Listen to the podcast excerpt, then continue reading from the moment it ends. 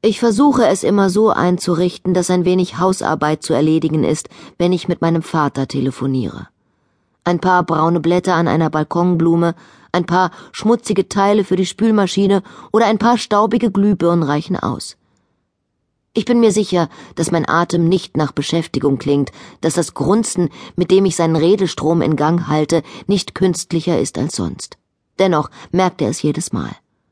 Was klappert da? fragt er freundlich, und als ich gestehe, dass ich parallel koche, will er wissen was. Als ich nur Pasta murmele, ist er enttäuscht. Früher hat er bei Familienfeiern gerne darauf hingewiesen, dass jetzt beide Töchter kochen und backen könnten.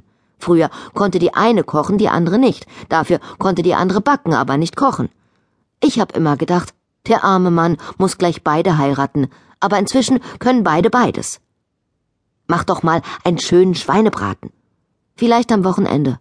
Oh, fein, dann komme ich am Sonntag zum Schweinebraten essen. Am Sonntagmorgen schneide ich große Mengen Knoblauch und zerhacke einen Berg Kräuter. Ich mache einen Salat als Vorspeise, einen Risotto als Beilage und Birnen in Rotweinsauce zum Nachtisch. Unter den kritischen Blicken der Katze lege ich ein weißes Tischtuch auf den Tisch im Schatten der Weinranken schmücke ihn mit einem Strang weißen Flieder und lege eine mittelteure Flasche Weißwein ins Tiefkühlfach. Wie immer bin ich pünktlich fertig, wie immer kommt er zwanzig Minuten zu spät. Wie immer gelingt es mir nicht, die zwanzig Minuten sinnvoll zu nutzen.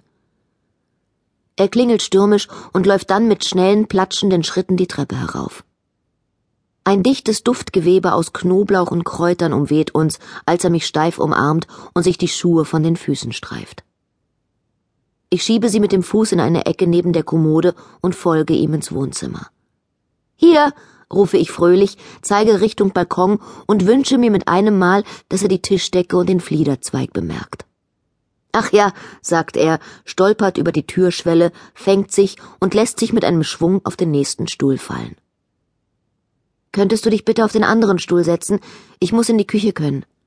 Ach ja, sagt er wieder, geht um den Tisch und setzt sich, ohne eine Sekunde an die Aussicht oder die Stockrosen zu verschwenden. Ich sehe auf meine nackten Zehen, auf das Überbein, das er mir vererbt hat. Der Moment, an dem ich hätte fragen können, wie die Fahrt war, ist vorbei. Ich hol mal den Salat. Oh ja. Der Wein ist von einem kühlen, hellen Gelb und die Gläser sind bis zur Füllhöhe beschlagen. Ich verscheuche eine frühe Wespe, während wir den Salat essen.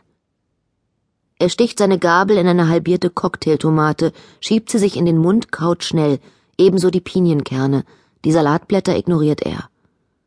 Mir ist das ein wenig viel, sagt er und deutet mit der Gabel ein paar Mal auf die Blätter. Möchtest du? Ich schüttele den Kopf. Nicht wahr? sagt er und lacht. Ich nehme seinen Teller, öffne den braunen Biomüllbehälter mit dem Zeh und lasse den Salat hineinrutschen. Das Hellgrün sieht hübsch aus vor dem körnigen Braun aus dem Coffeemaker. In der Küche schneide ich eine dicke Scheibe rosig-weißen Schweinebraten ab und häufe Knoblauchscheiben und geschmorte Kräuter darauf. Ich forme eine Eiskugel aus dem Risotto und bestreue sie mit glatter Petersilie. Er isst den Schweinebraten mit Appetit, lobt die gebratenen Zwiebeln und den Kartoffelkloß. Von den Kräutern lässt er das meiste liegen. Als ich ihm eine zweite Portion anbiete, kommt er mit in die Küche und zeigt auf das Ende des spitz zulaufenden Schweinebratens. Während ich in das mürbe Fleisch schneide, fühle ich alten Ärger. Früher hebelte er gern die Käseschicht von den Aufläufen und ließ Kartoffeln und Gemüse liegen.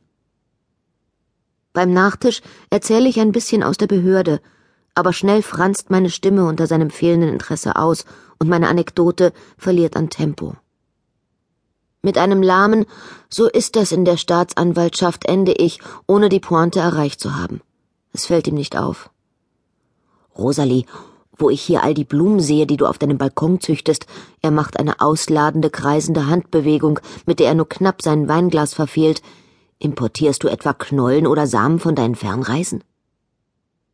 Ich erspare uns die Geschichte von der Blumenhändlerin aus Sumatra und ihren Dahlienknollen, Sie sind in meinen Kästen ohnehin nicht angegangen und schüttele den Kopf.